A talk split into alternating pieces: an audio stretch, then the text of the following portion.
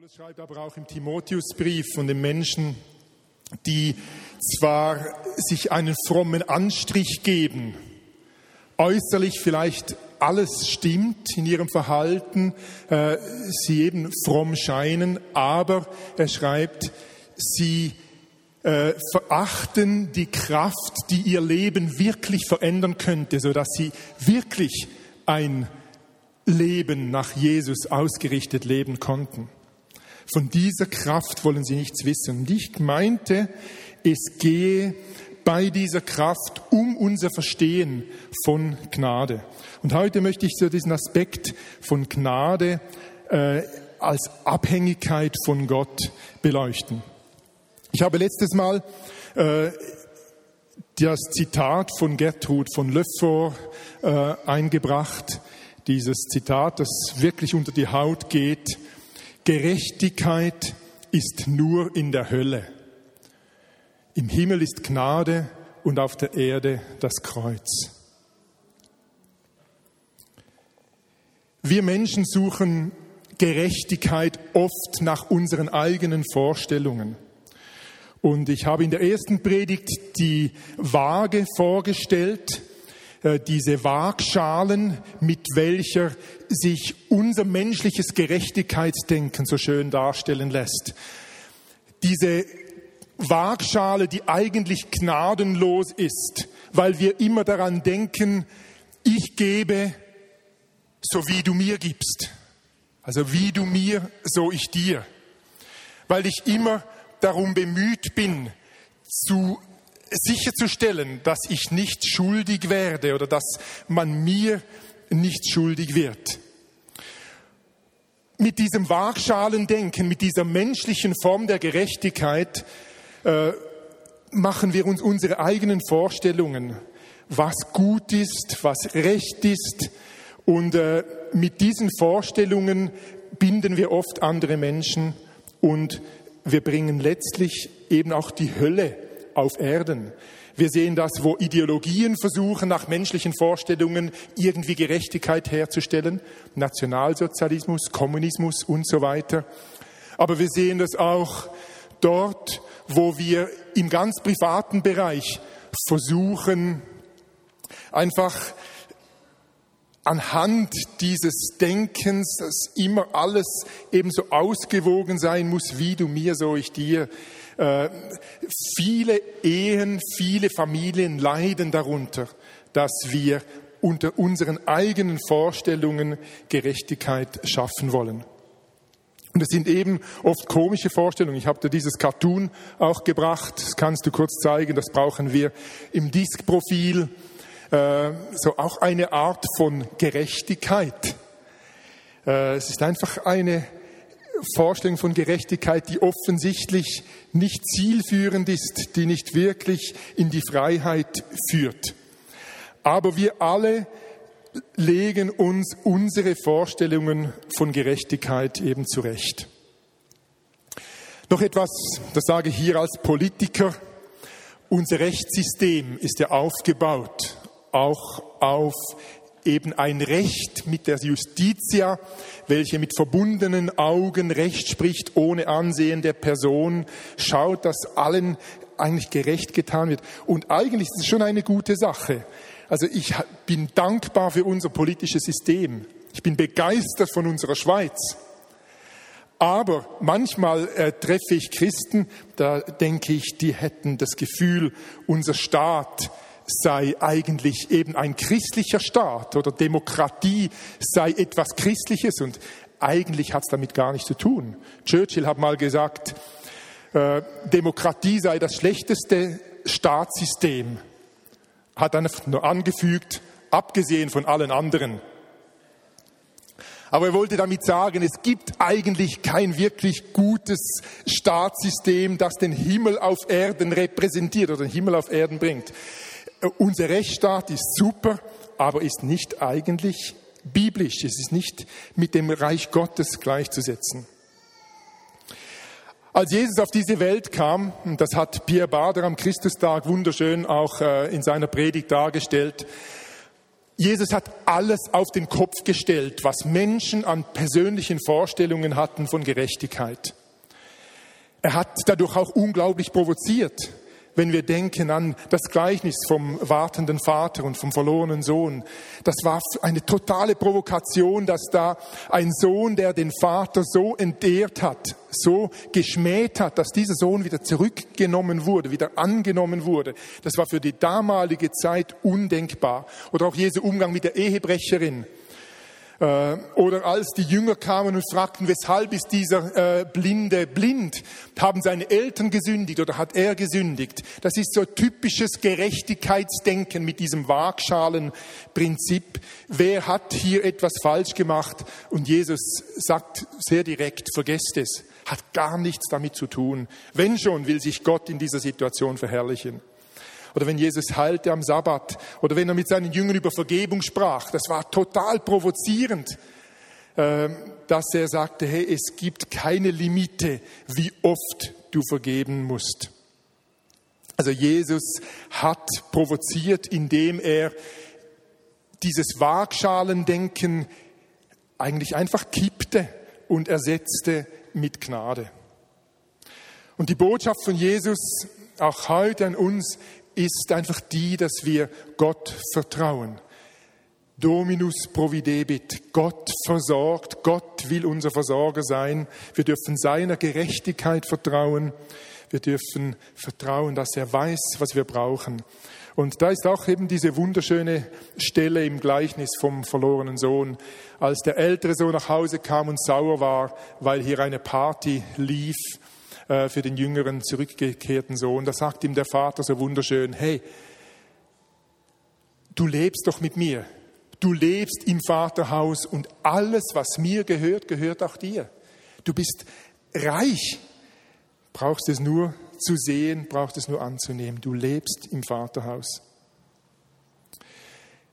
Jetzt diese Gnade, dieses Versorgtsein von Gott bedeutet, dass wir eben abhängig sind von ihm, dass wir unsere eigenen Vorstellungen loslassen, unsere eigenen Möglichkeiten, uns zu versorgen, abgeben und dass wir vertrauen und uns versorgen lassen von ihm. Und es ist interessant, dass wir eigentlich als Menschen auf Abhängigkeit angelegt sind und schon das kleinste Baby auf die Welt kommt in totaler Abhängigkeit von seinen Eltern, aber wir tun uns schwer mit dem Abhängigsein. Wir wollen es lieber selber im Griff haben. Obwohl unser ganzes Leben hindurch sind wir abhängig zuerst von den Eltern, später vielleicht von Arbeitgebern, überhaupt allgemein in Beziehungen sind wir abhängig von Menschen, ob ich in einer Lebensgemeinschaft lebe oder ob in einer Ehe. Und gerade als Verheiratete ist eben Abhängigkeit ein zentrales Thema. Und ich bin immer wieder erstaunt, wie Menschen eigentlich heiraten wollen, aber eigentlich nicht abhängig sein wollen. Sie möchten sich bei aller Heirat, äh, bei allem verheiratet sein, unabhängig halten. Und äh, hier das Cartoon zeigt so eine Situation aus dem Schlafzimmer. Äh, ist für mich klar, dass gerade in der Sexualität eigentlich Gnade wunderschön bildlich dargestellt ist. Wo zwar zwei Menschen sich miteinander aktiv auf den Weg machen, aber nicht in der Art und Weise, dass man fordern kann oder dass man äh, sich etwas kaufen kann, dass man das Ehebett eben zum Schlachtfeld macht, zum Kampffeld, sondern gute Sexualität lebt davon, dass wir beschenkt werden, dass wir schenken, dass wir Gnade leben, Gnade erfahren. Aber es fällt uns schwer. Wir rebellieren gegen diese Abhängigkeit. Wir rebellieren letztlich gegen die Gnade, äh, weil eben unser Waagschalendenken uns so lieb ist. Und äh, eben unsere eigenen Vorstellungen, die entwickeln wir im Verlauf des Lebens. Wir wissen so genau, was wir brauchen, was uns zusteht, was uns andere schuldig sind, was wir eventuell anderen schulden. Äh, wir entwickeln klare Vorstellungen, was von uns erwartet wird, was wir von anderen erwarten und so weiter. Also wir haben ganz klare Vorstellungen und rebellieren damit eigentlich gegen die Art und Weise, wie Gott uns in seiner Gnade versorgen möchte. Oder eben im Thema Vergebung, da merke ich die Rebellion oft sehr direkt. Ich traf mich letzte Woche mit einem jungen Mann, dem äh, Unrecht getan wurde. Er ist sehr verletzt, sieht im Moment noch einfach seine eigene Seite noch zu wenig. Er sieht vor allem, was ihm angetan wurde. Es fällt ihm unglaublich schwer. Er hat mir gesagt, weißt du, ich erwache nachts auf, ich mache mir Gedanken über das Unrecht, das mir zugefügt wurde. Ich überlege mir, äh, was ich in einer Begegnung jetzt diskutieren und sagen würde. Ihr kennt das wahrscheinlich auch. Also ich kenne es sehr gut. Ich hatte schon mehrere Phasen in meinem Leben, äh, wo ich mit Unrecht kämpfen musste, vermeintlichem Unrecht manchmal nur, aber wo ich so richtig eingenommen wurde. Und in solchen Momenten, dieser junge Mann hat gesagt, ich weiß, ich muss vergeben, ich weiß, ich müsste loslassen, aber ich kann noch nicht, ich schaffe es noch nicht. Aber zumindest ist er dran. Und wenn ich mich selbst zurückerinnere an meine eigene Geschichte, da habe ich wirklich in einem Fall monatelang, sicher ein halbes Jahr lang, äh, ich glaube es war sogar eben länger, habe ich gerungen und gekämpft. Das hat mich bitter gemacht, aber ich war nicht bereit loszulassen. Ich rebellierte dagegen, mein Unrecht Gott abzugeben und Gerechtigkeit ihm zu überlassen. Oder eben auch im Bereich der Versorgung. Mammon hat so die Eigenart, uns immer wieder zu sagen, du hast nicht genug.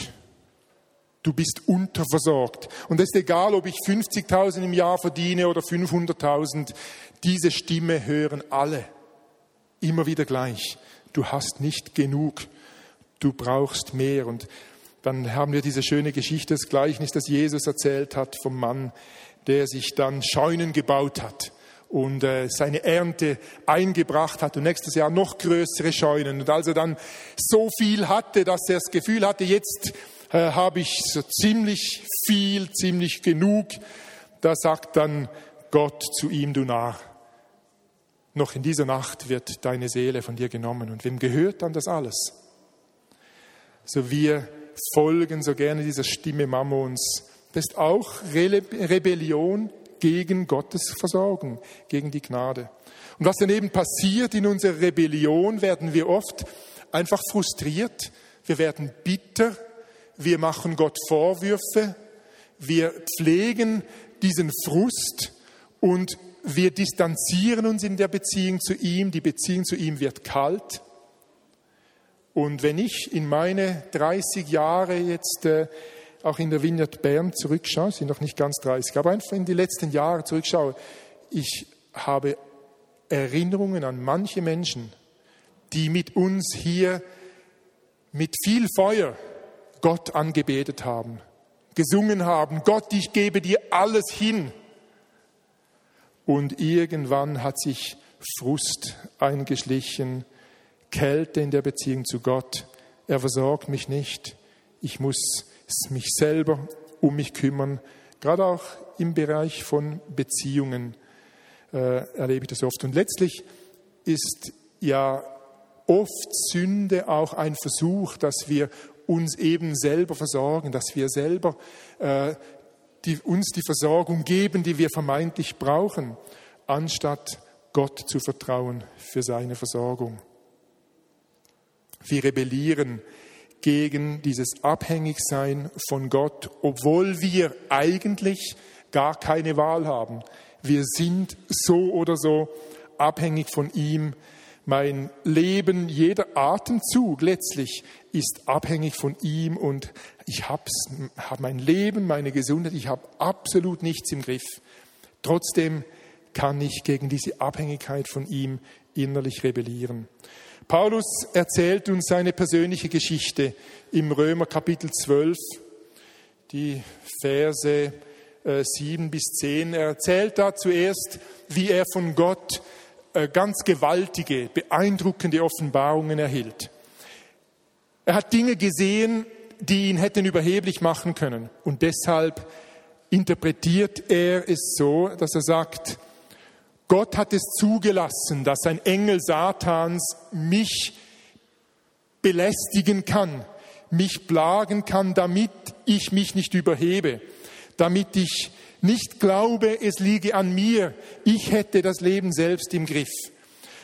Es muss irgendetwas ziemlich Grobes gewesen sein. Also äh, er beschreibt da, äh, dass das wie ein Bote Satans war, der mit Fäusten schlägt, oder er sagt, es ist wie ein Stachel, der in meinen Körper gestoßen wurde. Also es muss irgendwie eine recht große Unannehmlichkeit gewesen sein, die er unbedingt loslassen wollte. Wir wissen nicht, ob es Krankheit war. Äh, es könnte auch sein, dass es eine Streitsucht war. Paulus war von seiner Persönlichkeit her offensichtlich eine eher schwierige Person. Äh, vielleicht äh, ja, war es eine Streitsucht, vielleicht war es irgendwie sexuelle Versuchung oder irgendwie eine Esssucht. Ich weiß nicht, was es war, aber etwas, was er unbedingt loswerden wollte. Und er hört dann Gott sagen, doch der Herr hat zu mir gesagt, meine Gnade ist alles, was du brauchst denn meine Kraft kommt gerade in der Schwachheit zur vollen Auswirkung. Das ist das, was Gott ihm zur Antwort gibt. Lass gut sein. Auch wenn du schwach bist und schwach bleibst, Gott steht zu dir. Seine Gnade gilt dir, seine Versorgung darfst du für dich in Anspruch nehmen. Das ist nicht nur so äh, quasi ein, ein Trost auf die Ewigkeit. In der Ewigkeit wird einmal alles gut, sondern Gnade wird hier beschrieben als eine Kraft, die im Alltagsleben eben wirksam ist und Auswirkungen hat. Es ist auch nicht einfach irgendwie ein Trost, so ein, eine masochistische Leidensbereitschaft, so quasi äh, je mehr ich leide, desto besser ist das für mein zukünftiges Seelenheil. Ich kann mir quasi mit meinem Leiden irgendwie für die Zukunft einen besseren Platz im Himmel verdienen. Hat gar nichts damit zu tun. Sondern es geht einfach darum, dass Paulus hier sagt, ich habe gelernt, Ja zu sagen. Im Vers 10 steht es dann, seit Ja, ich kann es von ganzem Herzen akzeptieren, dass ich wegen Christus mit Schwachheiten leben und Misshandlungen, Nöte, Verfolgungen und Bedrängnis ertragen muss. Gerade dann, wenn ich schwach bin, bin ich stark. Also der Kern ist dieses Bejahen, Ja sagen zu den Umständen. Und das hat nichts damit zu tun, dass wir nicht auch kämpfen dürfen. Wir haben heute wieder für Kranke gebetet. Super, das hat auch Paulus gemacht. Er hat wahrscheinlich hundertfach, tausendfach Heilungen erlebt, hat Zeichen und Wunder erlebt. Aber in seiner Grundhaltung war dieses Ja zu Gott, Ja zu Gottes Versorgung, Ja zu Gottes Gnade. Ich habe selbst das Erlebnis gemacht, wir haben ja in den letzten zwei Jahren ein Haus auch umgebaut. Und als dann die dritte große Überraschung kam, zuerst kam die Terrasse, die Wasser durchließ und saniert werden musste, später kam das Abwasser, das saniert werden musste und als drittes ist uns die Heizung ausgestiegen, was wir auch nicht erwartet haben. Also bei dieser dritten Situation hat mich dann ein Handwerker gefragt, hast du eigentlich auch schon begonnen an Gottes Gnade oder an Gottes Güte, hat er gesagt. Hast du auch schon begonnen an Gottes Güte zu zweifeln? Ich, hab dann, ich, ich war gerade etwas überrascht und ich konnte ihm ehrlich sagen, nein, es kam mir wirklich nicht in den Sinn. Aber es hat mir irgendwie gezeigt, wie menschliches Denken eigentlich naheliegenderweise, wenn Dinge passieren, die uns eben nicht passen, dass wir das irgendwie in Verbindung bringen, dass Gott etwas gegen mich hat oder zumindest nicht für mich ist, dass er irgendwie ein Problem hat mit mir. Ich habe mich auch erinnert an die Situation mit unserem Sohn, mit Nadal. Als er mit einer Lippenkiefer-Gaumenspalte zur Welt kam, wurden wir mehrmals auch darauf angesprochen, ja, weshalb wohl gerade ihr? Weshalb gibt euch Gott einen behinderten Sohn?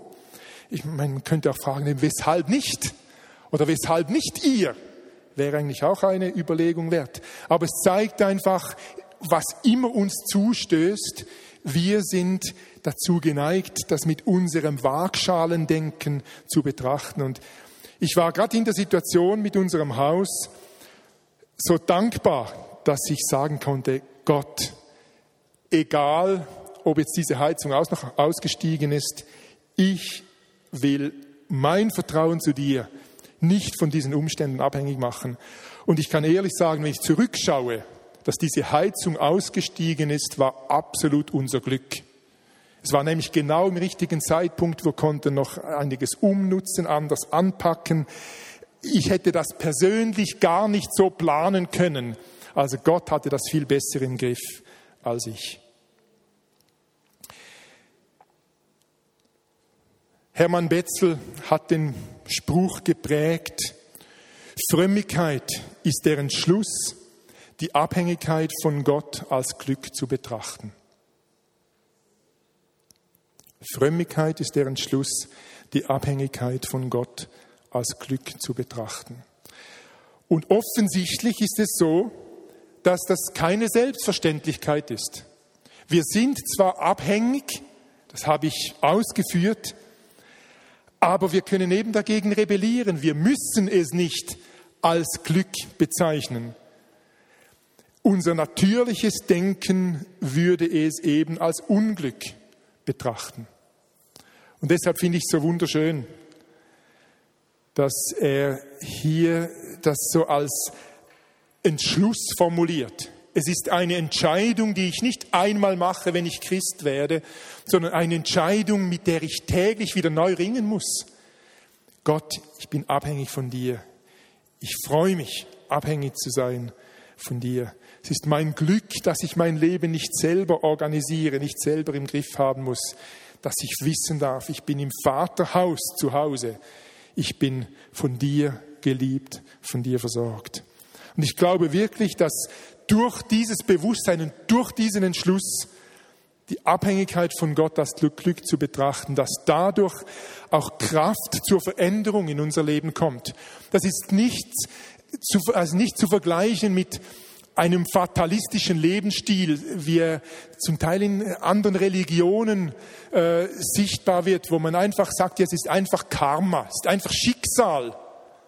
Es hat nichts damit zu tun, sondern diese erfahrene Gnade lebt eben aus einer aktiven Beziehung zu Gott, aus dem Gespräch mit ihm, aus dem Zusammensein mit ihm.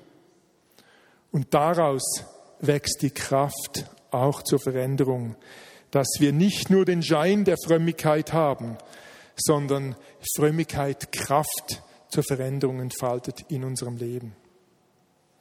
Wenn wir Gnade wirklich erfahren, dann hat das einige Auswirkungen. Und die interessanteste finde ich die, äh, ist eigentlich paradox.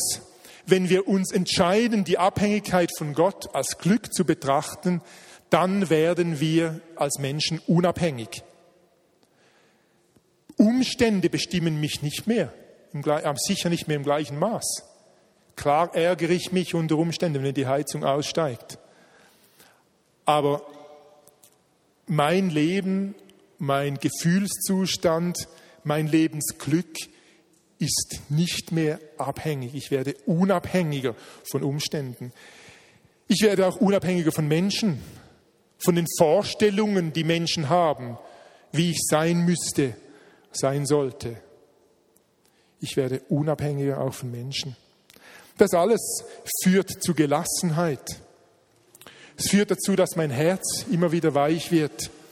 Auch wenn ich weiß, mir ist selber so viel vergeben worden, dann kann ich auch im Bereich der Vergebung einfach immer wieder den Schritt tun, auch wenn ich manchmal unglaublich mit mir ringen muss, um eben dieses Unrecht oder das vermeintliche Unrecht loszulassen und in Gottes Hände, die Gerechtigkeit in Gottes Hände abzugeben.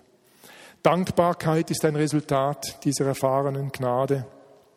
Ich einfach weiß, äh, es ist wirklich alles, was ich bin, ist ein Geschenk von Gott. Wir haben das auch schon in der Anbetung, ohne dass Sie wussten, was das Thema ist. Dieses Thema Gnade äh, kam schon in der Anbetungszeit auch äh, zum Ausdruck. Dankbarkeit für das, was uns in Gott, in Jesus alles geschenkt ist. Und letztlich glaube ich, dass wenn wir in diesem, dieser Gnadenerfahrung leben und uns eben immer wieder dazu durchringen, diese Abhängigkeit von Gott zu bejahen, das ist letztlich die Grundlage dafür, dass sich unser Denken verändert und dass die Früchte des Geistes, wie sie Paulus im Galaterbrief schreibt, dass diese Früchte in mir Wurzeln fassen, dass eben echt Veränderung kommt. Und für mich habe ich auch die Erfahrung gemacht, wenn ich in mein Leben zurückschaue, ich hatte früher oft so eine gewisse Unzufriedenheit in mir, die eben auch mit Frust zu tun hatte, mit gewissen Dingen, die ich von Gott erwartete, dass er mir den Weg zeigen würde, hat es nicht gemacht oder dass ich meine Berufung nicht so klar sah, wie ich mir das gewünscht hätte und so weiter.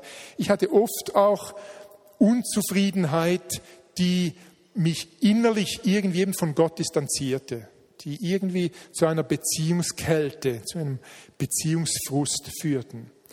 Und ich habe gemerkt in den letzten Jahren, wo ich immer mehr verstehe von diesem Thema Gnade, äh, habe ich in mir auch oft eine Unzufriedenheit, aber eine Unzufriedenheit, die mich immer wieder zu Gott führt.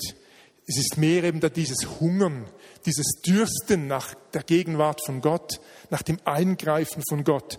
Es ist nicht mehr eine Unzufriedenheit, die mich trennt.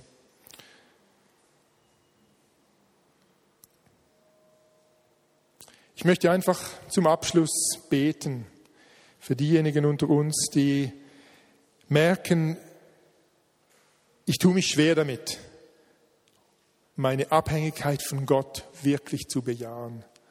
Oder ich lese es nochmals in den Worten von Paulus.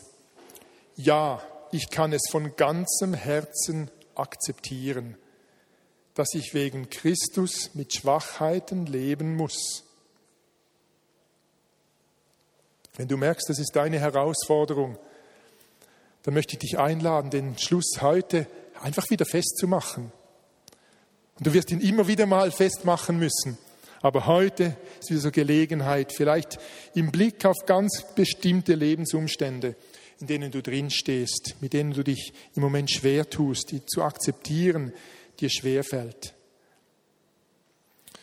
Wenn du Themen hast, zum Beispiel im Bereich Vergebung oder andere, Frust über dein Beziehungszustand oder Einsamkeit oder was immer. Ich weiß nicht, was in deinem Leben ist, aber wenn es irgendwelche Themen sind, die vielleicht eben mehr längerfristig Begleitung brauchen, möchte ich dich einfach ermutigen, mit diesen Themen auch Seelsorge, Beratung in Anspruch zu nehmen.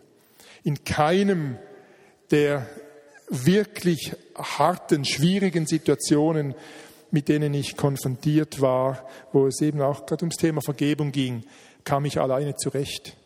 Ich brauchte jedes Mal Hilfe von außen, Brüder, äh, mit denen ich darüber austauschen konnte, äh, die mir helfen konnten, auch einen Perspektivenwechsel zu machen. Ich brauchte Begleitung. Und ich möchte dir das einfach äh, auch ans Herz legen, wenn du an Dinge erinnert bist, äh, wo du merkst, das ist so eine Knacknuss, dann mach das nicht allein. Das Ja sagen zur Abhängigkeit von Gott, das du immer wieder machen kannst, das ist wie die eine Seite. Aber oft braucht es dann eben auch die seelsorgerliche Begleitung. Und gerade im Thema Vergebung, Hilfe von Menschen, die uns da zur Seite stehen und uns ermutigen. Also deshalb einfach ein Gebet für diejenigen, die heute so wie bewusst Gott gegenüber das zum Ausdruck bringen möchten.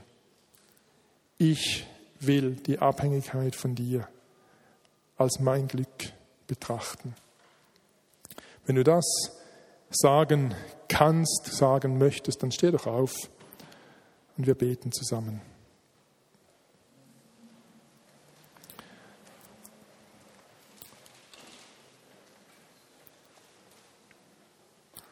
Und ich lese noch diese Stelle im Römer 8, Vers 31.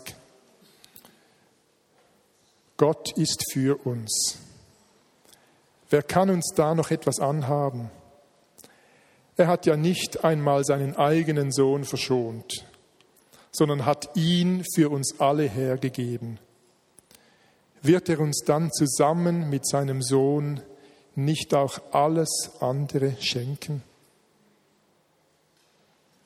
Vater im Himmel, wir danken dir einfach für diese Zusage, dass uns deine Gnade gilt.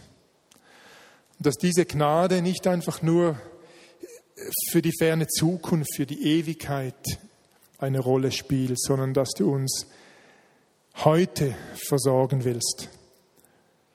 Wir sind heute Söhne und Töchter, die im Vaterhaus leben und Herr, so wie der ältere Sohn im Gleichnis, es tut uns leid, dass wir das oft gar nicht wahrnehmen, dass uns das oft so wenig bewusst ist. Und wir wollen heute zu diesem Glück neu Ja sagen, zu diesem Wunder, dass wir von dir eingeladen sind, deine Kinder zu sein. Und so wie Paulus das schreibt, Herr, dass wenn du uns Jesus geschenkt hast, der sein Leben für uns gegeben hat, wie sollte uns damit nicht alles geschenkt sein, was wir brauchen? Und Herr, wir wollen loslassen, was eigene Vorstellungen sind.